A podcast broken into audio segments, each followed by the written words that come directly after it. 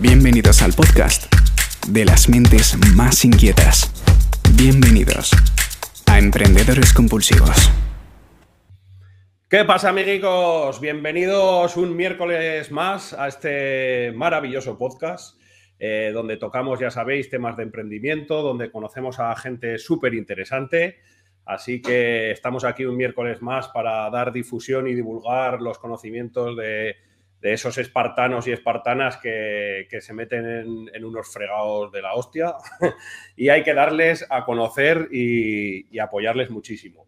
Bueno, como siempre, ya sabéis, escuchar el podcast donde queráis, podéis escucharlo en Spotify, en iTunes, en LinkedIn también estamos empezando a subirlo ahora, bueno, en todas las plataformas, en YouTube eh, mientras hagáis lo que queráis hacer, mientras os dais un paseo, mientras vais a correr, mientras estáis en el gimnasio o lo que queráis. No digo más cosas. Ya sabéis que me lo podéis poner en comentarios si eh, dónde escucháis vosotros el podcast.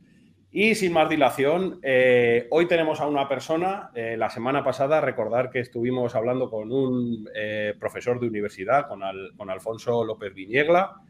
y esta semana vamos a irnos como al otro lado, o sea, al lado de, los estudiantes, por así decirlo, o de la gente más joven, para conocer también otro caso, pero con una persona eh, muy especial, con mucho potencial, que lo conozco ya hace, ya hace unos meses, eh, con más de 500.000 seguidores en sus redes sociales, eh, porque le, da a todo, le da a TikTok, a YouTube. Bueno, ahora, ahora nos explicará él un poquito más de cerca y sin más dilación vamos a darle la bienvenida. Muy buena, Sergio Beguería, ¿qué tal estás? ¿Cómo estás, tío? Eh, la verdad es que bueno, tenía muchísimas ganas de venir aquí cuando me lo propusiste y dije, venga, una experiencia nueva, vamos para allá y vamos a charlar un rato con Pablo. Bueno, eh, define, define tú, porque yo ya no sé, eh, creador de contenido, pero youtuber, tiktoker, instagramer, ¿qué eres? el tema es, con esto, tío, me encanta que hayas haciendo la conversación porque de hecho es una pregunta que me hacen mucho y de hecho veo muchos youtubers que les, les fastidia el hecho de que se les llamen youtubers, en plan, no quiero llamarme youtuber, no quiero llamarme influencer. Tío, yo creo que actualmente, en este año que vivimos, una persona puede ser bastantes cosas a la vez. O sea, yo, por ejemplo, soy a la vez creador de contenido, soy a la vez editor de vídeos, soy a la vez eh, una, persona de relaciones públicas de marketing, soy a la vez un emprendedor. Eh, al final, no puedo definirme y meterme en una casilla porque mentiría. O sea, yo, yo estoy produciendo una marca de camisetas, eh, hago colaboraciones con marcas, gano dinero de las propias eh, reproducciones y anuncios de directamente YouTube, entonces también puedo considerarme youtuber. También hago podcast, entonces puedo considerar en cierta parte podcaster, pero al final lo que yo suelo decir es creador de contenido o youtuber, suelo decir porque es donde más esfuerzo le meto, eh, porque estoy orgulloso de ello y porque realmente pienso que es una función que, es útil y que ayuda a un montón de chavales ahí fuera que les viene bien este mensaje. Entonces eres un, emprendedor compulsivo de libro, ¿no? Justo, tío. De hecho, cuando nos conocimos, me acuerdo que me dijiste que me estoy viendo reflejado cuando yo tenía 20 años. Pues es que es precisamente una forma de ser. Es que es algo que no puedo evitar, al igual que solamente tú cuando empezaste no podías evitarlo. Es como que no puedes parar, tu cabeza no tiene un botón de apagado. Aunque tú estés. Yo estoy con la novia descansando un, un sábado, me voy al cine, lo que sea. Y, siempre detrás de mí tengo ese pensamiento de, vale, esta semana ha sido productiva, tengo estos proyectos tal, el lunes haré esto de esta forma, qué ganas de mañana empezar a hacer tal, pero al final estás feliz o estás triste en base a las cosas que estás haciendo en tus proyectos. Y eso es triste o, feliz, depende de cómo lo veas, pero es una realidad que no puedes evitar cuando eres de esta forma de ser, ¿no? Bueno, pero, pero bueno, para la gente que no te conozca, porque pues la gente dirá, bueno, pues eh, tendrá 30 años o 35, pero no, o sea, de hacer muchas cosas, todas las que has dicho, que ahora si quieres entramos un poco más a fondo, pero tienes 20 años. Claro, tío. De hecho, yo el, 11 de diciembre de este año, es decir, de aquí a un mes, cumplo 20 oficialmente, soy el 2001, y, y aunque parezca que es, yo que sé, a lo mejor puedo parecer que soy más mayor o lo que sea, yo siempre nunca me he hecho, o sea, nunca me, gano los galardones como tal personalmente, simplemente le, le, he hecho la culpa a las tecnologías y a la globalización que hay actualmente. ¿Por qué? Porque es lo que hablamos, tío. Es como yo con 15 años estaba pudiendo ver a gente, a emprendedores de Estados Unidos y viendo lo que hacían ellos con 14 años, con 15, con 17, que realmente gracias a ese tipo de capacidad que tenía yo para poder ver cosas en redes sociales ya con temprana edad, fue lo que me abrió los ojos. O sea, yo realmente nunca hubiera podido imaginarme que podía empezar a ganar dinero con 18 años y menos aún que podía dedicarme a lo que me dedico ahora si no hubiera podido tener esos medios para poder verlo, ¿no? Que es un poco a lo mejor lo que le pasaría a los emprendedores de, antes eh, o de antes de la, del Internet, del boom de las redes sociales y lo que sea. que yo simplemente he sido la consecuencia de que he tenido la oportunidad de poder aprender más cosas antes de ahora.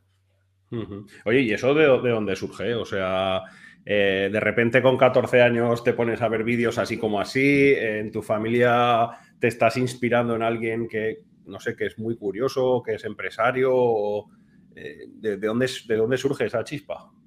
Pues, a ver, eh, en cuanto a mi familia, me han enseñado muchos valores y les agradezco un montón de cosas, pero precisamente la vena emprendedora no. Me han, intentado inculcar, que digo intentado porque no han conseguido, eh, más la vena de eh, más seguridad, un buen sueldo, un buen currículum y a partir de ahí ya ver qué podemos hacer, ¿no?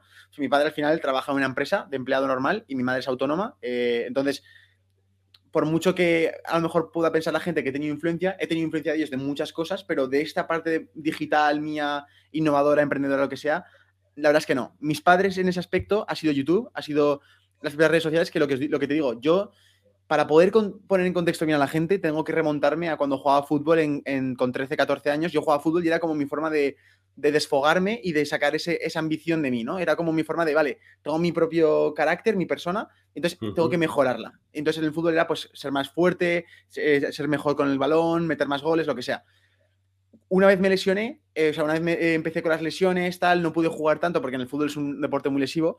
Eh, ya tuve que dejar el fútbol con 14, 15 años, entonces dije, vale, ¿qué hago ahora? O sea, no, no, tengo nada que hacer, o sea, porque obviamente ir al colegio era una obligación ya para todos.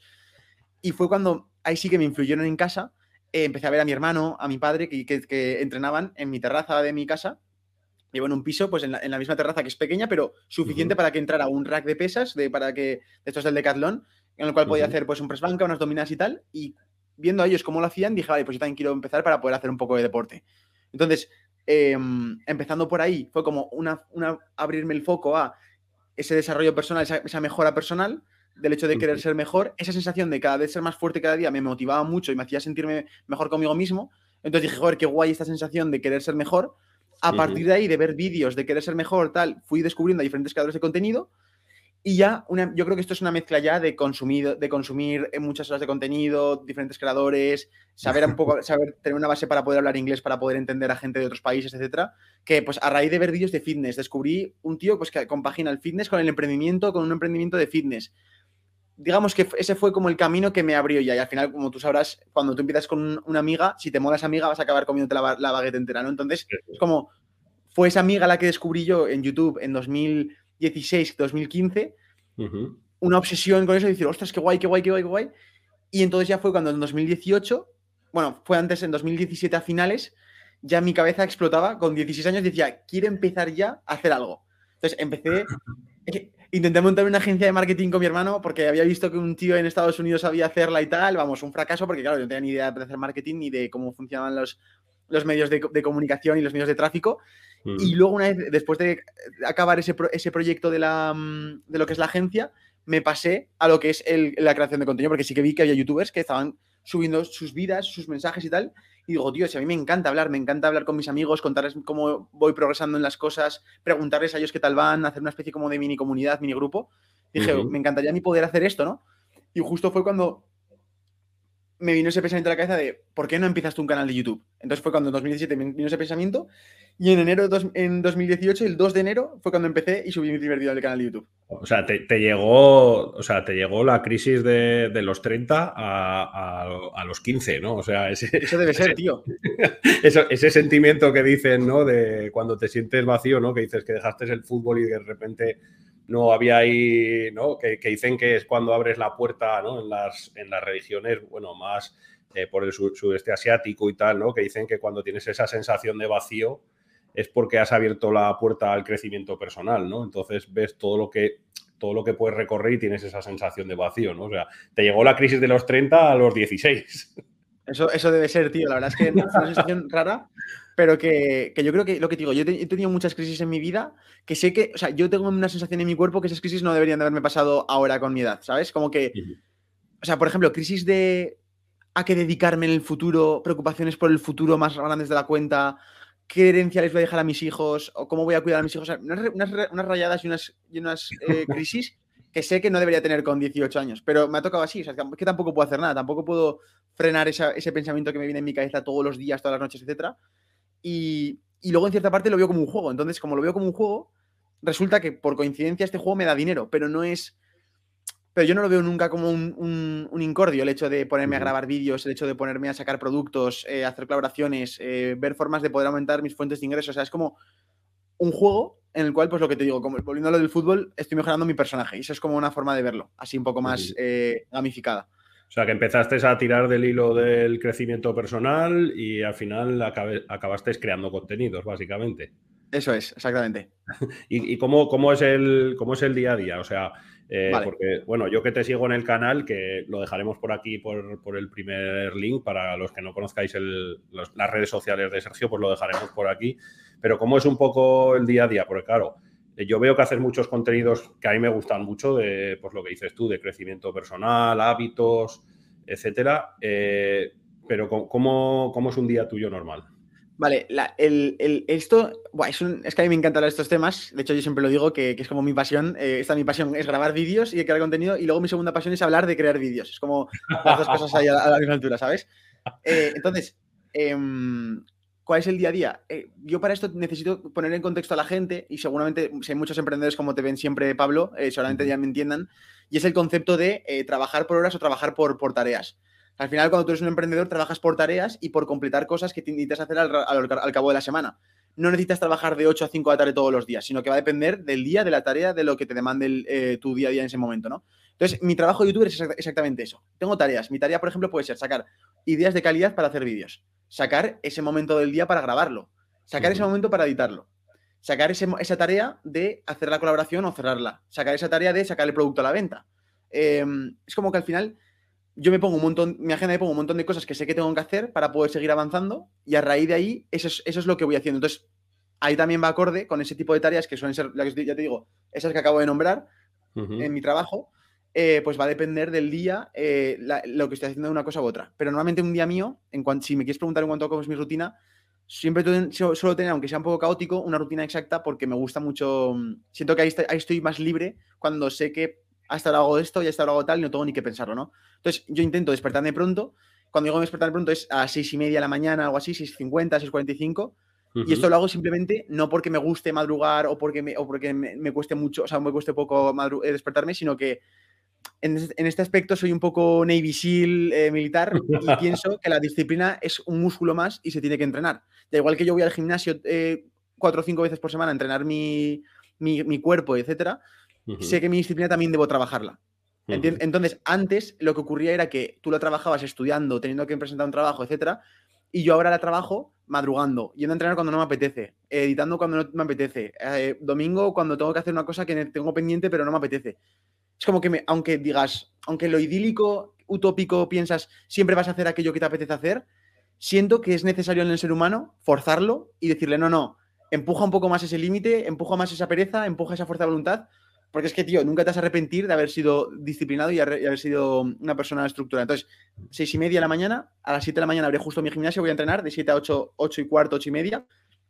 Vuelvo a casa, me ducho, desayuno y tal. Solo justo despertarse mi madre, que también es, como es autónoma, también tiene profesores y teletrabaja desde casa. Entonces bajamos a tomar un café simplemente, que es un hábito que me gusta mantener para tener esa relación cercana con mi madre. Luego ya subo aquí a mi cuarto, que es también podríamos considerar oficina, pero vamos, si justo ves el setup, esta es mi pared y esta es aquí está al lado de mi cama. O sea que esto es todo que vea bien, así. ¿Veis? aquí podéis ver mi cama, o sea que y ahí está el armario, o sea, esto es mi, habitación de toda la vida. Lo que pasa es que ha ido remodelándose para ser un poco más youtuber, eh, cosa. Em, ahora, antes, eh, antes tenías el setup en la habitación y ahora duermes en el setup, ¿no? Ha sido el cambio. Eh, exactamente. O sea, precisamente ha invadido completamente la habitación. De hecho, mira, aquí se, aquí se ve la placa de YouTube de los 100.000. Esto de aquí, este póster de aquí, es un, es un producto que saqué a la venta en mi marca de Notolia Student. Ese cuadro del final es eh, cuando un vídeo que subí que hice la rutina diaria de Picasso y hice un cuadro en el vídeo y dije, pues mira, ahora lo cuelgo porque yo lo valgo, ¿sabes? Entonces es como, y luego tengo esta estantería aquí, la tengo con libros, decoraciones y tal para que quede guay en el plano. Entonces, como. Y, con, los amigos y con la gente así de tu edad, tío, eh, estas rutinas así tan espartanas, ¿no? Por así decirlo, eh, no, no acabas. Ah, bueno, te lo voy a preguntar de otra manera. Eh, ¿Acabas generando envidias, malos rollos o al final inspiras a tu círculo más cercano? Esto, ya, mi ya- forma, ya no con mi los vídeos, de- ¿eh? sino en tu, en, tu, en día a día con tu gente más cercana. con mi gente más cercana suelen verme un poco raro, en plan de no me apetece despertarme a las seis y media, así que no lo voy a hacer directamente. ¿Entiendes? Es como, sea, no es como ni rabia ni odio, simplemente es, tú sabrás, en plan, yo no lo haría nunca. Es, es- un poco ese razonamiento. Con mis amigos, obviamente, se meten conmigo y me hacen un montón de, de bromas y de comentarios, pero, pero ya te digo, bajo la sintonía de eh, déjalo, que tú estás un poco loco y haces ese tipo de rutinas y tal. Pero que también te digo, Pablo, yo hay muchos días que a lo mejor pues no me apetece madrugar y ya pues dejo vencer un poco la fuerza de voluntad y me despierto más tarde. O hay días que no voy a entrenar, o sea, para que la gente tampoco se piense que soy un espartano y que me obligo y sufro y tal. No, no, al final tengo un poco de flexibilidad y todos tenemos defectos, ¿no? Pero, pero eso, con mis amigos, tío, también salgo de vez en cuando por ahí, también quedo a cenar con ellos, quedo a jugar a pádel, o sea, tengo una vida social, intento que sea activa, también tengo novia, entonces como que no, tampoco quiero dejar de lado ninguna de las otras patas de mi vida por culpa del emprendimiento. Pues claro, al final, el otro día leía yo en un post que, que cuando eres una persona que hace muchas cosas o que quizás innove mucho en su círculo eh, tan cercano, bueno, y tú más, porque al final, pues, eh, lo mediante contenido, pues lo haces llegar a muchísima más gente, ¿no? Generabas como tres, tres estados en las personas, ¿no? ¿Vale? que el primero era como cierta violencia, o sea, de, de que la gente pues te intentaba como, "Ah, eh, joder, qué tonto eres, que madrugas, ¿no? O sea, cierta violencia así, ¿no? Porque les estás como eh, sacando de la zona de confort, luego generabas una frustración en esas personas porque ya habían aceptado que, que ellos también eran capaces y entonces esa violencia se vuelve contra ellos y se frustran por no poder hacerlo y luego ya entras en una tercera fase que les inspiras. ¿No? Y empiezas a generar el cambio en esas personas sin querer y empiezan a decir, oye, pues que yo también me voy a levantar a seis y media, qué cojones, tal, no sé qué. ¿Sabes? Entonces, al final, eh, no sé si eso lo has vivido un poco, pues eso, pues... Pues yo creo que la has clavado, tío. Yo creo que la has clavado literalmente. O sea, yo seguro que gran parte de los suscriptores que me, que que me siguen hoy en día empezaron viendo un vídeo mío recomendado en YouTube y dijeron, pero este tío de qué va, en plan, que me está contando aquí su vida, quién se cree, que se cree aquí que es que me puede enseñar a mí de hábitos y tal. Y luego solamente de ver el segundo vídeo, un tercer vídeo, dirían, joder, si el chaval simplemente está intentando promover ser una mejor versión de sí mismo. Me gusta, o sea, además yo también quiero ser una mejor versión. Y entonces ahí sí me siguen tal y, y comparten el mensaje. Entonces, pues, seguramente estoy bastante de acuerdo contigo en que eso sea una de las fases que, que vivan ellos. ¿Y, y cómo, qué, qué sucede? O sea, porque claro, eh, entre todas las redes sociales tienes más de 500.000 seguidores. Bueno, he, he sumado más o menos 500.000, ¿eh? Pero por, por En- ahí... en, total, en total de seguidores eh, son unos 300.000 y poco. Vale. Pero bueno, que, cuando empecé no hubieran imaginado llegar tan lejos como he llegado. Y, y- y de hecho es como que, seguramente a ti te pase, Pablo, a niveles de métricas de éxito de, un proyecto, cuando tú empiezas dices, vale, yo sueño con estar en la posición que estás ahora, pero tú ahora mismo estás en la posición y dices, "Pf, es que posibilidades para poder seguir creciendo hay un montón. O sea, realmente estoy muy cerca, o sea, muy lejos aún de donde puedo llegar a estar con mi potencial. Entonces es como que es ese proceso, es como al principio vienes, tienes una, una visión de, de lo que va a pasar en tu futuro, lo que puede pasar limitada, y una vez rompes esa visión, se te abre todo el campo y dices, hola, pero si, si soy una hormiga, realmente, aunque yo comparado con mis amigos, comparado con la gente tal, pueda, pueda ser que he avanzado mucho, sigo viéndome con gente de Estados Unidos, gente de España mismo y otros emprendedores y otra gente con lo que está haciendo con, siendo joven, digo, pero ¿qué, me- qué- qué estoy fardando? ¿Cómo me puedo sentir superior si, si soy una, una, vamos, una amiga de pan? Pues te, va- te va a hacer una pregunta de coach. te, va a hacer Venga, un, te va a hacer un mini coaching. Eh. ¿qué, cree- qué crees? ¿Que tienes que potenciar? O sea, ¿por qué crees que no estás en el punto que están otros? ¿Por, ¿Porque tienes que potenciar más tus fortalezas o porque tienes que trabajar más algunas debilidades? Yo creo, eh, por ejemplo, yo en mi, en mi trabajo una cosa muy importante es hacer, es, es hacer buenas ideas de vídeos para que tengan cierta viralidad y a partir de ello eh, tener más alcance y, y generar más ingresos, ¿no? Entonces, creo que una de las partes que me falla, por ejemplo, es no dedicarle en proporción mi tiempo a esas cosas que son más importantes. O sea, porque, por ejemplo, si estamos hablando de mi modelo de negocio, mi modelo de negocio, unas cosas más importantes va a ser la, la generación de ideas. Y sin embargo, la generación de ideas no me está ocupando el mayor tiempo de la semana. Entonces, creo que ahí es como una contradicción que yo tengo en mi, en mi propia rutina y en mi propia forma de trabajar, que, en cierta parte me lastra, es como una pesa en el pie que me hacen no seguir avanzando. Otra, por ejemplo, que puede ser, a lo mejor, pues es no tomar, no tomar ciertos riesgos que me puedo pensar que pueden ser arriesgados para mí, como por ejemplo, yo qué sé, si para un vídeo necesito, o sea, voy a gastarme 300 euros para hacer un vídeo porque es un viaje, una entrevista, lo que sea tal, o una cámara tal, lo que sea, a lo mejor digo, no podría hacer ese vídeo de otra forma sin gastarme ese dinero y poder tener más beneficio. Entonces, claro, ese pensamiento es también en parte limitante porque no estoy tomando el riesgo de poder llegar a una situación que posiblemente pueda mejorarme. Entonces, es como, yo creo que esa parte puede ser. Y por lo demás... Em, dedicas, eh, no el suficiente tiempo a afilar el hacha y demasiado tiempo a ir a cortar árboles. Exactamente. o sea, le dedico tiempo a afilar el hacha, por eso estoy progresando y por eso he mejorado los últimos años. Pero yo tengo una sensación en mí que yo sé que hubiera podido superar el triple de lo que, lo que he crecido ahora si desde el principio me hubiera puesto a afilar el hacha con la cantidad de tiempo. Y, ahora mismo igual, ¿eh? Si, si ahora mismo es algo que intento meter. ¿Qué pasa? Que al ser algo tan abstracto como generar ideas o mejorar mi forma de hablar o mejorar mi forma de hacer vídeos, como es algo tan abstracto que no sabes ni cómo empezar, ni, cuando, y cuando te pones es como, vale, estoy delante de la pantalla en blanco, eh, ¿qué, escribo? ¿Qué voy a hacer ahora? Tiendes mucho a procrastinar, tiendes mucho a hacer otras cosas que sí que son más tangibles y piensas que van a ser más importantes en ese momento. Te llega un mail de una colaboración y dices, vale, me voy a poner esto que es importante ahora, tal. Entonces, es como que, entre comillas, procrastino sin querer, eh, que tampoco es sin querer. Y no, estarás en, no, estarás en, ese punto, bueno, como has comentado que en tu familia hay autónomos, no estarás en ese punto, porque yo le llamo muchas veces como el mal del autónomo, ¿no? Eh, que se acerca a, esa línea de que, sí que intenta, o sea, donde ya eh, tiende a infinito el optimizar el tiempo, entonces ya no puedes trabajar más horas al día, ya no puedes optimizar más tus procesos y tienes que, dar ese cambio a, a delegar, a empezar a crear equipo, a escalar tu empresa, etcétera, etcétera. ¿Eso, ¿Eso te lo has planteado ya? O, porque claro, yo veo muchos creadores de contenido, bueno, también sigo a muchísima gente porque yo vivo de YouTube, eh, mi, mente vive de YouTube, ¿no? O sea, todo, todo lo consumo en YouTube, pero, pero claro, yo veo muchos creadores de contenido que, con millones y millones de seguidores que, les, les viene como un poco impuesto esto, ¿no? O sea, ya les empiezan a decir, pero tío, tienes que tener equipo, ¿no? Hmm.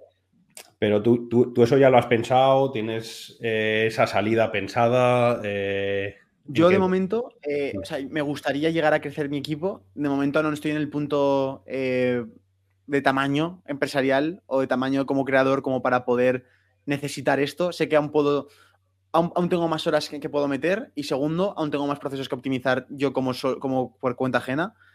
entonces, creo que mi parte de mejoría tiene algo que ver conmigo Em, pero sin duda yo, como te he dicho antes, consumo muchos creadores de Estados Unidos y en Estados Unidos hacen, todo más avanzado. Y sin duda lo que ves en, siempre en los creadores más grandes es a ellos y a su asistente.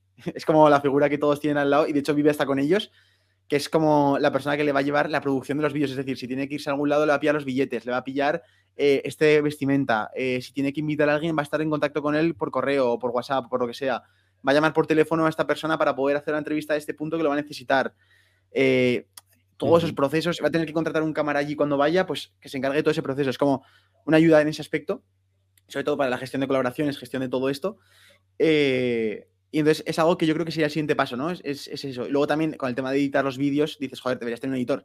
El problema es como que, como ahora mismo en mi, en mi, modelo de negocio es tan importante la creación del contenido, editar parece que es algo que tampoco es tanta importancia. A lo mejor tú le das más importancia porque estás más en YouTube y sabes lo, lo importancia que tiene editar un vídeo, pero la gente que nos ve a lo mejor no se dice, joder, pues editar tampoco es. No, pues es que editar marca la personalidad de un, creador. O sea, realmente, si tú vas a coger un editor, tienes que enseñarle cómo eres tú como personalidad, qué tipo de bromas vas a querer hacer, qué tipo de mm, frases en tu explicación sobran y cuáles quieres meter, qué tipo de muletillas quieres dejar y cuáles quieres quitar. Es como.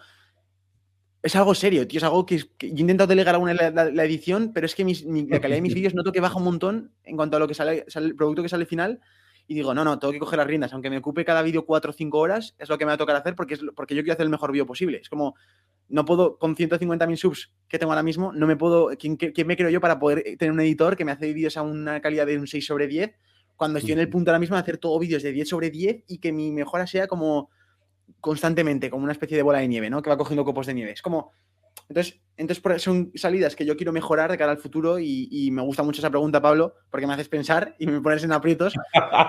Eh, pero sí, tío, yo creo, que, yo creo que sí que debería dar el paso de aquí a, por ejemplo, yo qué sé, un año, eh, ocho meses, seis meses. Todo tendría que ver cómo se va evolucionando, pero sin duda la prioridad número uno para mí debe ser cómo crezco el negocio, es decir, cómo, cómo creo nuevos, nuevos y mejores vídeos y cómo los hago. Y segundo, cómo aumento mis fuentes de ingresos que van a ir por detrás de esa, de esa, fuente de tráfico que va a ser mi canal de YouTube. O sea, eso son las dos cosas que yo tendría que centrarme solo, no en la logística y en, la, y en las operativas y en las, en las operaciones de todas esas, partes, esas verticales. Sí, no, hombre, a ver, al final, eh, por ejemplo, a mí me pasó lo mismo. ¿eh? Yo también creé este canal en 2017, además el 1 de enero salió el primer vídeo mm. y, a mí me encantaba bloguear, o sea, me encantaba bloguear, eh, lo hacía cada dos días más o menos y al final, eh, cuando me editaban los vídeos otros, y, yo no tenía problemas de, porque teníamos e-, equipo de diseño y tal, y yo veía que no, que, no era mi producto. O sea. Ese es el problema. Bien editado, pero no es tuyo. Claro, es que no, es que al final es. Eh, si tú lo analizas como en una empresa, es tu producto. O sea, eh, si tu producto solo lo puedes hacer tú porque tú tienes la fórmula mágica de ese producto, eh, tienes que buscar escalar quizás como todo lo que rodea ese producto, pero ese producto no. Exacto. Porque al final, yo por ejemplo le hago una, pregunta cuando analizo startups para crecer y para ver si, realmente tienen un modelo de negocio escalable, que puede ser cualquier, cualquier negocio, ¿eh? puede ser creador de contenido, puede ser una pizzería, puede ser lo que sea. Yo les hago siempre la pregunta de si, si en menos de 60 segundos eh, si multiplicaran la facturación por 100 o si les entrara una ronda de un millón de euros, me sabrían decir en menos de 60 segundos qué equipo necesitan. Uf, yo no sabría decírtelo. porque, porque ahí es, es una evidencia muy clara de que tienes muy claro decir, eh, pues necesitaría tener tres editores, necesitaría tener alguien que me lleva a las redes, alguien que lo que sea, ¿no? Porque está, al final a veces eh, puede pasar, porque yo digo que muchas veces los emprendedores no pensamos en si nos va mal, pero no pensamos en si nos va muy bien. Ya. y en eso también hay que pensar, aunque sea muy utópico lo que tú quieras, pero dice, y si de repente, claro, pues viene, yo qué sé, pues como una pandemia y se te multiplican por cien tus ventas porque lo has petado, como ha pasado con mucha gente que, que ha pasado a multiplicar sus ventas por 100 de según qué productos, y de repente dices, joder, hostia, ¿y ahora qué hago yo con, todo este marrón? claro. ¿No? Pero bueno, o sea, o sea estás pensando en, eh, por lo menos estar dándole pinceladas ahí. A... Vamos, el, concepto de hombre orquesta, mantenerlo mucho más. Si sigue creciendo esto, no quiero. O sea, es lo último que quiero. De hecho, lo, último, lo que más quiero es. O sea, yo, a mí me encanta, por ejemplo, una cosa que tú tienes, que cuando nos vimos la última vez en Cuarte no lo dijimos, o sea, te lo comenté, era, tío, tu libertad de poder decir, hoy si quiero no puedo, no vengo, obviamente voy porque me apasiona, pero esa sistematización y esa creación de comunidad y de cultura corporativa es como, ese es el sueño o el objetivo que tiene que tener cualquier emprendedor. Y yo, sin, em, yo por supuesto, lo tengo en cuenta y, es algo que no, no quiero ser la persona que edita mis vídeos toda mi vida, ni tampoco quiero ser la persona que se encarga de responder mails o eh, gestionar las ventas de la marca de ropa o lo que sea, ¿sabes? Como que no Sé que no, sé que en, algún punto de mi vida voy a tener que, bueno, si sigue creciendo esto, claro, como está tendiendo a crecer, eh, me va a tocar algún día hacerlo. Entonces, bueno. Oye, y esos otros proyectos, a ver, cuéntanos un poquito para que la gente lo sepa. O sea, eh, porque estás metido en varias cosas. ¿Qué, proyectos tienes entre manos? Yo ahora mismo, tío, eh, lo que tengo es 80% de mi tiempo, bueno, 70% de mi tiempo es mi canal de YouTube. Y cuando digo mi canal de YouTube, que es, es mi marca personal, como Sergio Beguería, eh, ¿Por qué? Porque aunque digo canal de YouTube, que es el principal foco de objetivo, porque es donde creo los mejores vídeos y donde atraigo tráfico, creo comunidad y de ahí se van a Instagram, se van a mi tal, lo que sea, em, ese es el tiempo que le dedico. Pues creo contenido en YouTube, en Instagram también creo contenido, pero tampoco me pongo a esforzarme en eso. Y en TikTok también empecé hace poco, que ahora está paralizado, pero llegué a crecer en 100 a 100.000 seguidores en, en 30 días porque me lo propuse, me puse cabezón y dije, en 30 días voy a llegar a 100.000 seguidores. Ya tengo 112.000 y llevo un mes sin subir vídeos. O sea, súper contento con eso. Y la. Mm, entonces, la estructura es el 80% del canal de YouTube, 70% del canal de YouTube, y el otro 30% eh, suelo dedicármelo a pues entrenar, a leer mucho. O sea, de hecho, aquí vas a ver un montón de libros en mi estantería siempre. De hecho, estoy leyéndome. No sé si te lo has leído, tío, te lo recomiendo. Que es este que estoy aquí, lo tengo en la mesa ahora mismo, lo tengo a punto de acabármelo. me, lo, me lo escuché en audiolibro. Vale, pues tío, un libro de historia que dices tú, no tiene nada que ver con el emprendimiento, pero notaba que necesitaba hacerme un poco más culto, en el sentido de eh, que somos, en plan, un poco más metafóricamente, o sea, o metafísicamente decir, somos una hormiga en la, evolución histórica, como te lo hace ver el autor, eh, no somos más que una coincidencia, más que un punto en la evolución y lo que está pasando estos últimos 2000 años, aunque nos parezca en nuestro tiempo de humano muchísimo, en la historia es súper poco, ¿no? Entonces es como, eh, eso también se va mucho mi tiempo, me gusta mucho formarme en ese aspecto. Y luego otro tiempo va en un proyecto que tengo con un amigo de mi barrio, de aquí de, mm, de, mi, de mi, barrio, que es de toda la vida amigo mío, que nos apetecía emprender y dije, vale, quiero un proyecto en el cual no comente en redes sociales qué es lo que estoy vendiendo para no influenciar las ventas que tenga ese, ese, ese proyecto y de esta forma eh, poder ver a ciencia cierta cómo es mi experiencia creando una marca desde cero. Es decir, creando una marca, dándole un mensaje, eh, consiguiendo canales de captación, haciendo marketing influencers, o sea, es decir, todo desde cero, ¿no? Entonces, no te puedo decir lo que estoy viendo, te lo diré en privado, pero, pero la cosa es que, que, estoy con ese proyecto que lo estamos haciendo todas las tardes y cuando digo todas las tardes es de 3 a 6, eh, de lunes a jueves, ¿vale? Tampoco digamos esta semana. Pero al ser una tienda online de que vende productos y que la logística la, más gestionamos nosotros, de hecho la gestiona mi amigo, eh, no hace falta dedicarle todas las horas de nuestro día para poder seguir hacerla crecer, ¿no? Y eso, y nada, en cuanto, en cuanto a, al punto de ese proyecto, eh, llevamos desde el noviembre, diciembre del año pasado este año llevamos una facturación de 30.000, que de, hecho hemos llegado hace nada a los 30.000 euros de facturación. y, y, aún, y, lo que vuelvo a decirte antes, tío, el tráfico que tenemos en nuestra cuenta, o sea, en nuestra, nuestra página web, a lo mejor son, bueno, te voy a decir el último mes, el último mes fueron 3.200 visitas, la facturación fueron de 2.400 euros. Entonces, la, la, respuesta es clara. ¿Cómo podemos conseguir mantener, o sea, crecer ese número de visitas a la, a la página web sin que pierda la calidad de esos leads y consiguiendo el máximo de conversión. Entonces, eso es lo que intento trabajar yo desde la parte un poco de marketing, que me mola un montón. Es lo que digo, es como que estoy quitando la parte de youtuber y de creador de contenido, sino que es más mi, mi parte de creador, o sea, creador de propuesta de valor, de canales de comunicación, canales de ventas, anuncios de Instagram, anuncios de tal. me, mola mucho, tío. Entonces, a eso le, está, estoy dedicando tiempo. Tal y como lo cuentas, eh, dices, joder, YouTube, el 70% es mi trabajo y el 30% del e-commerce y tal es, es un hobby que lo cuentas pues eso, con. Joder, que se te llena la boca, macho, de. Tío, sí, sí, es como un, juego, tío. Es que lo veo como un juego todo, la verdad. Y de hecho, bueno, la gente, lo que. bueno, tú, supongo que la gente de mi. de que nos está escuchando lo entenderá, obviamente, cuando digo 30.000 euros de facturación. Pero a mi, a mi, comunidad se lo tengo que explicar siempre. Y es que 30.000 euros de facturación no he visto ni un euro de ese proyecto. O sea, va absolutamente todo reinvertido. Y por supuesto, los márgenes son bastante bajos porque la producción sale muy cara. O sea, entonces es como. Eh, no, es, no, no, es, no he ganado 30.000 euros más haciéndome eh, una tienda en mi tiempo libre. Es como, no, ¿sabes? Es como, no, no, no, es 100% cierto lo que, lo que se escucha. ¿Y qué, qué, aprendizajes habéis tenido? Bueno, eh, llevas poquito con el tema del e-commerce, pero ¿qué, qué, estás viendo? ¿Qué estás viendo un poquito desde cero? Con el e-commerce eh, hay cosas que yo que, me, no, sigo sin resolver, Pablo, y es, ¿por qué amigos míos que tienen proyectos e-commerce?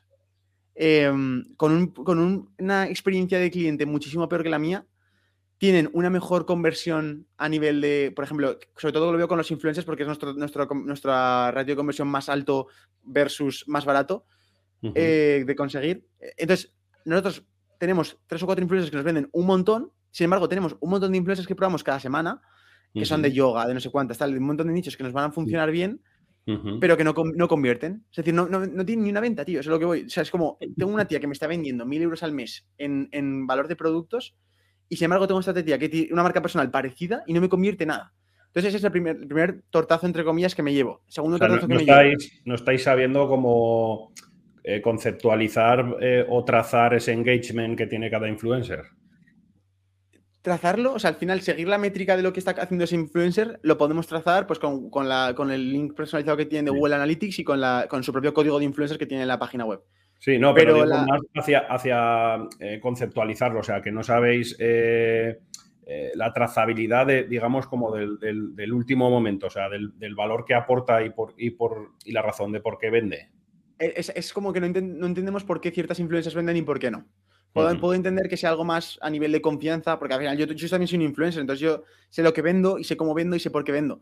sé que, sé que hay cosas importantes ahí como el tipo de marca personal que es, el tipo de confianza que tiene la persona y tal, pero, por ejemplo, esa es una, realidad que me he llevado este, este año. También otra realidad que me he llevado es eh, que es muy importante ser experto en tu producto, ¿vale? Nosotros, por ejemplo, hemos entrado en un sector eh, que no somos expertos en ese sector. Entonces, entre comillas, hemos tenido que jugar las normas que juegan otros jugadores. Y sin embargo, los players del sector que sí que, que sí que son expertos, crean sus propias propuestas de valor únicas con ciertas barreras de entrada y no puedes competir ni a precios ni a nada. O sea, es como.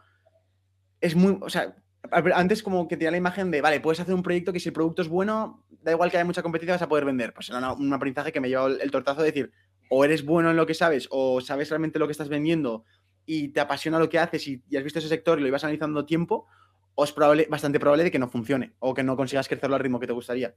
Que tienes que tener el conocimiento, eh, pero no eh, todo el conocimiento, sino el conocimiento que aporta valor diferencial frente a tus competidores, ¿no? Por así decirlo. Claro, tío, eso es. Eso, eso por ejemplo, es un aprendizaje que me he llevado.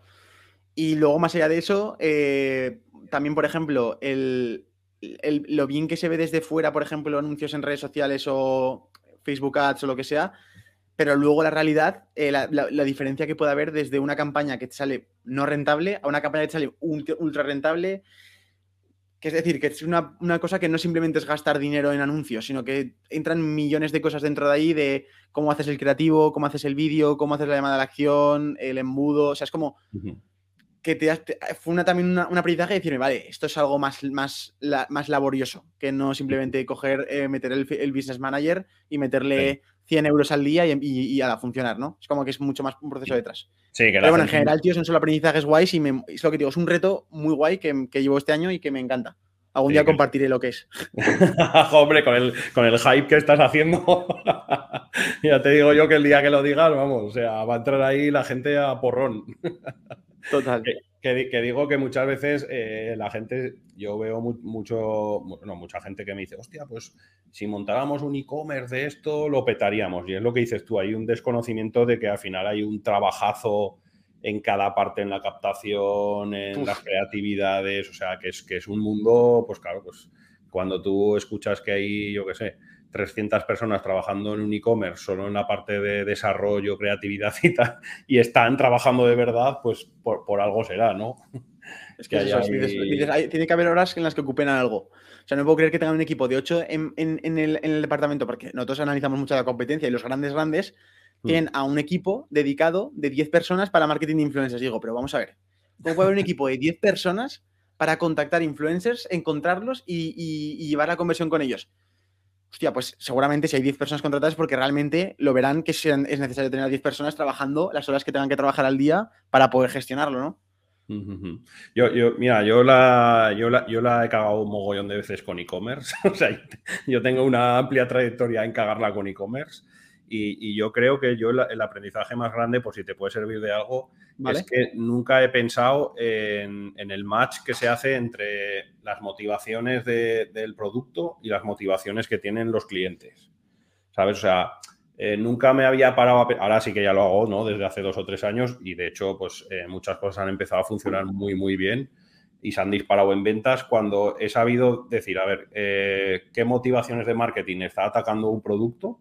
Y qué motivaciones eh, de marketing tiene el usuario. Por ejemplo, lo que has dicho tú de seguridad. Si tú, por ejemplo, vendes un producto que al final eh, tiene un ticket alto, eh, estás comprando seguridad, como puede ser, pues yo que sé, por ejemplo, un carrito de bebé. ¿Sabes? Que empiezas a decir, joder, pero es que vas a llevar a tu bebé, o sea, tienes que transmitir seguridad. Pues claro, si tú contratas a un influencer que esa motivación de seguridad, que además si te estás leyendo Sapiens, es antropológica, ¿no? Que es eh, pues proteger a la manada, eh, pues eso, transmitir seguridad, instinto de supervivencia, no sé qué. Pues claro, si contratas a un influencer que lo ves que es un talambanas, que se está tirando, yo qué sé, por los tejados, por no sé dónde, haciendo parkour, yeah. yo qué sé, pues no te tras... ¿no? Entonces, como hacer ese match entre tener muy claras las motivaciones para empezar, que, que, que, que, tiene tu producto y hacer el match con las motivaciones de, del usuario. Yo creo que hay mucha, muchos, muchos e-commerce que eso no tienen claro también porque muchas veces tienen un huevo de referencias y eso es un trabajazo, pero e-commerce que tienen pocos productos, muchos tampoco lo hacen. ¿no? Y al final... Siempre se puede mejorar un poco el copy, la forma de cómo te diriges. Sí, es que eso, eso está claro. O sea, eso es una cosa que también o sea, entiendo. Es, es como el marketing no acaba en el momento en el que determinas la misión, la visión y los valores. O sea, el marketing es diario y es una especie de conversación diaria que tienes que hacer con los clientes o los, prospectos, clientes de, vale, no has conseguido convencerte de que compres mi producto cuando te he dicho esto. Pues, si te digo qué tal, y si te digo qué cuál, y si te digo que me ha pasado a mí esto en el pasado y tal, o sea, es como que el marketing es, es la propia relación humana que tiene la persona con eso, tío. Es como, no, no más allá de simplemente eh, soy Nike y represento el deporte y sudar, ¿no? Es como más, más allá de eso. Sí, sí, sí. Además, bueno, de, Sapiens, eh, como te iba a pedir al final del vídeo una recomendación de un libro, mira, ya, ya, tenemos una, bueno, te pediré otra, pero, pero entender todo a nivel antropológico, pues la verdad que es brutal justo para eso, o sea, porque al final lo que dices tú es una conversación. Justo, tío. Es lo que el objetivo por el que empecé a leer ese libro. Oye, y hablando de marketing, eh, movimiento, bueno, movimiento, eh, marca, eh, no, only at the student. Explícanos un poquito qué es eso, que a mí me mola mogollón. Mira, esto es, este es el logo. Os voy a enseñar el logo porque el logo es muy representativo. ¿Vale? Este es el logo de Notolia Student, que es el, monigote con la cabeza hacia un lado pensando. Y este monigote eh, lo que representa es lo que yo era en bachillerato cuando estaba en los recreos hablando con mis colegas sobre, mira este proyecto, lo que ha hecho, te has visto esta entrevista de no sé qué, qué interesante, cómo habla, yo que sé, este entrenador de fútbol acerca de cómo hace su rutina. O sea, esta forma de querer, esto que, te he comentado y cuando la gente me escucha decir, este chaval como que se siente un poco ah, desplazado de, su, de cómo es un chaval normalmente hoy en día, de ir a la universidad, salir de fiesta y tal.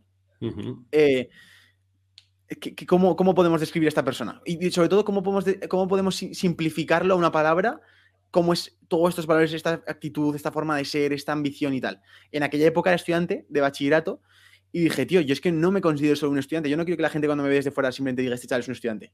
O sea, yo, siento que soy más que un estudiante, soy algo más. Soy una persona que, que, es, que es eh, curiosa, que, quiere hacer cosas, que, se, emprende, que hace cosas. Entonces dije, ¿vale? Voy a llamarlo eh, hashtag o sea, el, proyecto, o sea, el nombre del, movimiento es hashtag Student y el hashtag lo puse simplemente adelante porque al final lo que iba a crear yo, justo en esa época estaba empezando a crear mi marca personal en YouTube y tal, pues al final lo que quería hacer era un movimiento de gente en pantallas que, aunque estuviéramos en diferentes ciudades, en diferentes países, se sintieran de la misma forma, ¿no? Entonces, como que era un hashtag que es, un, es un hashtag barra movimiento que es digital, o sea, es como multiplataforma. Em, y, eso, eso, es lo que defiende, es como ese movimiento de jóvenes inconformistas que buscan alcanzar su mejor versión y que, no, y que ya puede ser estudiante, puede ser no estudiante, lo que sea. El objetivo es eso, el objetivo es querer alcanzar tu mejor versión y sobre todo lo que yo intento inculcar a la gente y que es, que, bueno, que me siguen a mí realmente, que es también forma, pasan a ser lo mismo que un otro estudiante, es que consigan o que le dediquen cierto interés o cierto tiempo que se merece a lo que vas a dedicar en el futuro y que te asegures de, eso que, de que eso que te has dedicado al futuro no es simplemente algo que te haya arrastrado la vida por inercia, como puede ser entrar a trabajar en un sitio. Que si entras a trabajar en un sitio sea porque tú lo has decidido y porque es lo que te apasiona pertenecer a ese proyecto. No que sea por, porque encontraste este sitio que me van a pagar 1.800, pero me voy a este otro que, que trabaja una hora más, pero me pagan 2.200. ¡Guau, qué, qué guay! No. O sea, yo lo que no quiero es que la gente que, está en el movimiento o que persigue este mensaje, que esto es sobre todo en la parte, en la pata del, del no de la parte laboral, no quiero que, vayan que vivan persiguiendo los fines de semana. Quiero que lo que se dediquen entre semanas sea lo que les gusta. ¿Entiendes? Es como, ese es el mensaje general de Notoliación. Entonces nace el movimiento en. Nace, tío, en, 2019, cuando ya doy el boom en redes sociales. Y precisamente fue por cosas como el movimiento que la gente se sintió muy identificada. En ese momento estaba en segundo bachillerato, ultra estresado, tal.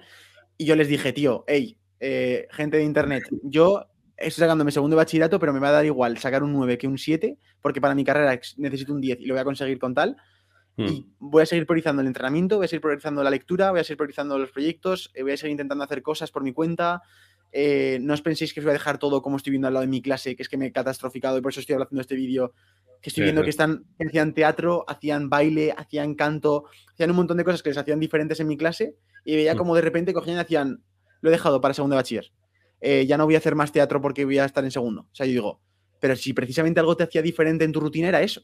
¿Cómo, cómo puedes estar dejando aquello que te hace diferente para convertirte en algo igual que el resto de la gente? Y nada, tío, un poco de toda esta mezcla de cosas y de sensaciones y de, y de ver yo la necesidad en la gente de mi generación fue cuando creé este movimiento.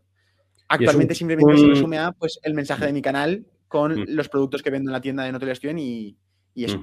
¿Y es, crees que es un.? Por ejemplo, otro día nos dio un, una. Bueno, hacemos como en, el, en Nodriza, como una especie de, charlas los viernes, de aprendizajes y tal.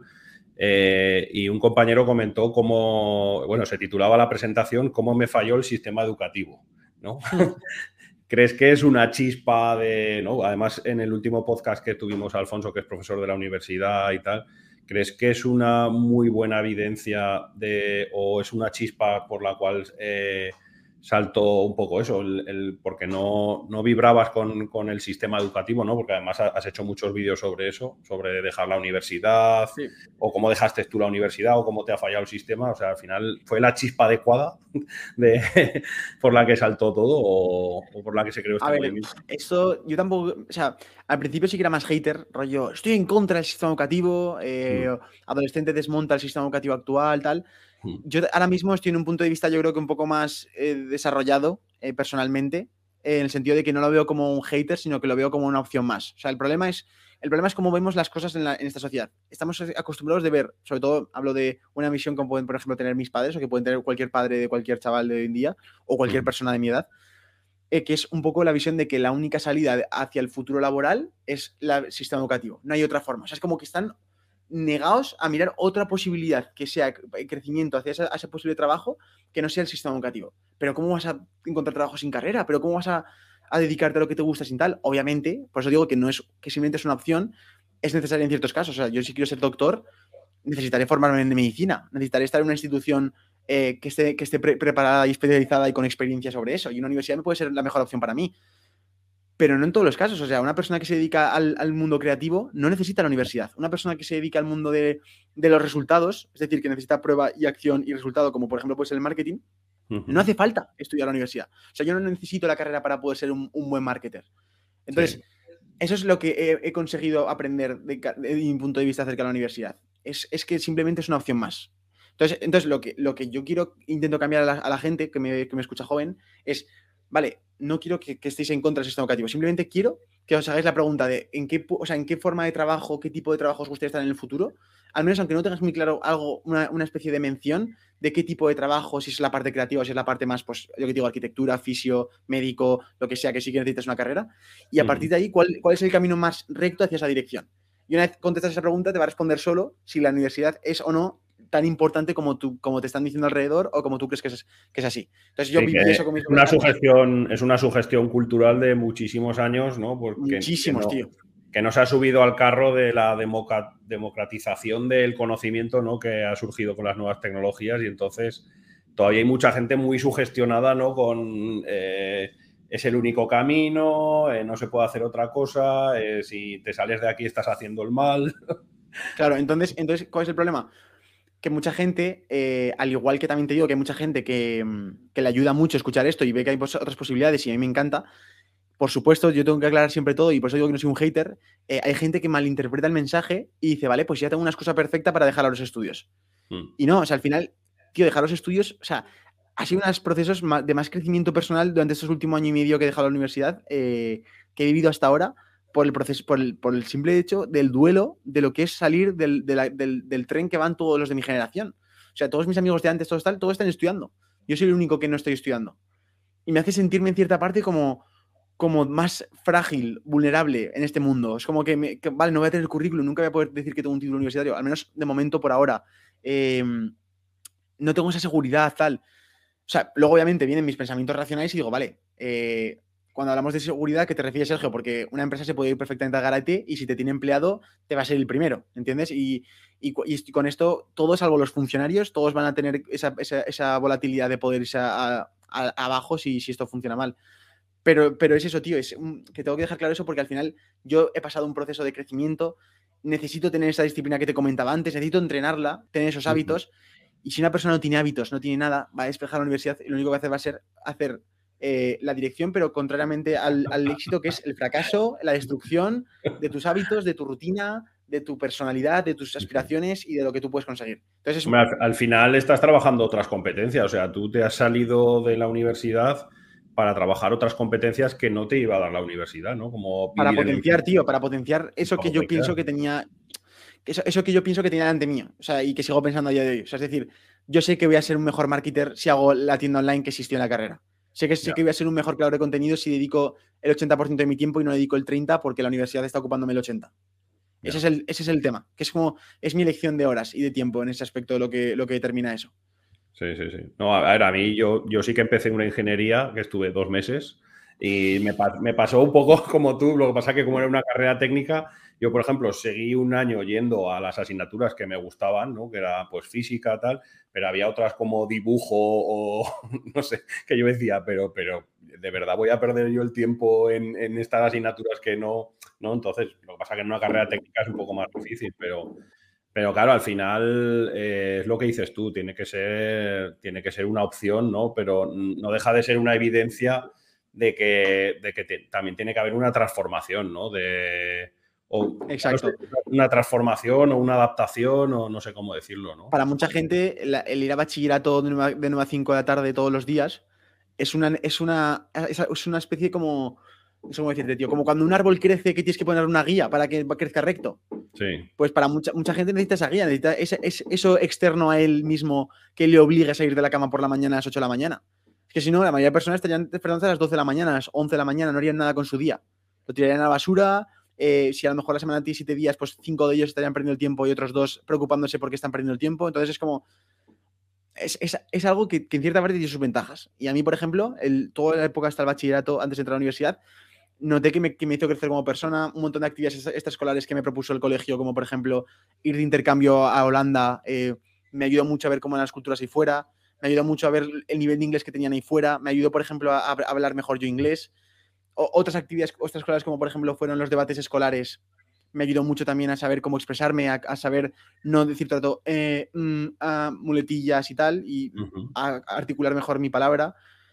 Es como que tiene muchas cosas positivas el, sistema educativo. Y es que mi, mi, argumento no va por ahí. Mi argumento va porque la gente, el problema que está pasando es que no están preguntándose dónde quieren estar en el futuro. Y como no están preguntándoselo, están yendo como el rebaño que les está empujando con la inercia y van a acabar en un puesto que no les va a gustar. Entonces van a tener lo que, lo que estábamos hablando antes, la crisis de los 30, pues en el momento que les toque. A unos será con 25, otros con 40, pero la van a tener porque es que les va a llegar a todo el mundo. Nadie, está, nadie en este mundo ha nacido para trabajar en algo que no le gusta. Entonces, eso es lo que un poco intento, intento hacerle ver a la gente. Bueno, pues es un, es un buen mensaje y bueno, si, si, te sirve de consuelo, yo eh, solo suspendí una asignatura en, en, un ciclo que hice de grado superior después de dejar la, la ingeniería y fue creación de empresas. O sea, por, si, por, si te sirve, por si te sirve de algo, solo, solo suspendí una, que se podía aprobar suspendiendo una y fue esa. O sea que no, está todo perdido, no está todo perdido. Oye, pues muchas gracias, Sergio, tío. O sea, creo que ha sido. Creo, que ha salido un podcast de, los que te tienes que escuchar dos veces, ¿eh? para, para analizar todo lo que hemos hablado, porque porque es, contundente e intenso. Y para finalizar, eh, te voy a pedir recomendaciones, te voy a añadir una. Te voy a añadir una de las que no suelo pedir, porque siempre pido un libro, una peli, eh, a ver, un libro, una peli, y, te, voy, te, voy, a añadir eh, alguien en quien te inspires. A ver si tienes... vale. voy a cogeros el libro porque justo lo tengo a mano una peli y una frase, que se me había olvidado. aparte del de Sapiens, os ayudará un poco al contexto antropológico y tal del ser humano. Os va a molar mucho. Sobre todo lo que va a hacer es, que la gente que lo lea va a darse cuenta de lo insignificantes que somos y, que lo, egocéntricos que somos actualmente, ¿vale? el, libro que recomiendo yo, que es mi favorito, ¿vale? Es este, que es eh, Hábitos Atómicos, de James Clear. Eh, este libro es... O sea, lo que más me gusta de este libro es la practicidad que tiene en sí lo que, los consejos que te da. O sea, es, es como James Clear es un especialista en hábitos que trabaja con muchos atletas, muchos deportistas, mucha gente, muchos emprendedores de éxito. Les ayuda a mejorar sus hábitos y su rutina. Y lo que habla aquí es, eh, él, lo que, hace es desmembrar los hábitos y dice, vale, todo nuestro, toda nuestra vida funciona a través de los hábitos. Y estos hábitos tienen una, ciencia en sí mismo que los hacen crearse, los hacen abandonarse y es como esa, forma. Y en, concreto te explica las cuatro leyes que hay y las cuatro formas de poder coger nuevos hábitos y quitar malos. Entonces, eso es, lo veo ultra útil, que yo creo que todo el mundo le puede, le puede venir bien y sobre todo da consejos muy guays en el sentido de que te hace ver cómo un ejemplo, por ejemplo, que pone en el práctico, en el, eh, un ejemplo práctico que pone en el libro. Si tú, por ejemplo, quieres tener una mejor dieta, un pequeño cambio que puedes ponértelo como objetivo es, eh, en vez de no comer lo que, no te, lo que te gusta, es no comprarlo. Si tú no lo compras, lo que haces es activar ese, esa consecuencia después, que es que no tengas esa opción para poder elegir en casa. Entonces, justo lo que dice el libro este es, eh, pequeños cambios, eh, resultados remarcables, es decir, resultados notables. Y ese es, el objetivo de esto. Es como que con pequeños hábitos atómicos, pequeñitos, puedes conseguir resultados exponenciales y, con un interés compuesto gigante que puede cambiar literalmente tu vida. Entonces, a mí me encanta. Es un libro que sin duda es de los mejores libros que he leído en mi vida. Bueno, es mi favorito. Y eso es lo que recomiendo. Luego, una película, tío. Yo de películas, eh, si te digo la verdad, las que más me gustan son las de dibujos animados. O sea, imagínate el tema. Me, me parece muy buena la creatividad que tienen. Eh, entonces, como recomendación. eh, claro, es que depende, de- ¿por entretenimiento o por, por Da encajes? igual, o- mm, una película que te gusta verla. Vale. Pues a mí una película, por ejemplo, que me gusta mucho eh, para saberlo cómo, cómo actúa la gente que es espabilada es la de, la de si puedes. Que esa, por ejemplo, esa película, no sé si la, si la ha visto la gente, es, ha- habla sobre hechos reales, eh, la protagoniza DiCaprio. Y, y básicamente es un tío que, que es el- la, la definición de espabilado en la vida que puedes echarte a la cara. O sea, es un tío que, que básicamente en aquella época la- los comprobantes de los cheques de, de banco tardaban varios días y él se aprovechaba de ese delay para ir a cualquier sitio, decía, toma, el cheque, tal. Y cuando lo comprueban y se dan cuenta que tal, ya es demasiado tarde y se ha pirado a otro sitio. Y no sé cuántos, llegó al final en su vida, no sé cuántos billetes de viaje había falsificado, se había hecho pasar por piloto, por profesor, por...